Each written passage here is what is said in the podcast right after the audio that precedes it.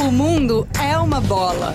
Um minuto com o Museu do Futebol. A Copa do Mundo surgiu em 1930 e depois de 92 anos, um tabu pode estar prestes a cair. O Catar pode ser o palco da estreia de mulheres na arbitragem de um Mundial masculino. Em maio, a FIFA anunciou a lista de árbitros e assistentes, indicando pela primeira vez na história três mulheres: Stephanie Frappart, da França, Salima Mukazanga, de Ruanda, e Yoshimi Yamashita, do Japão.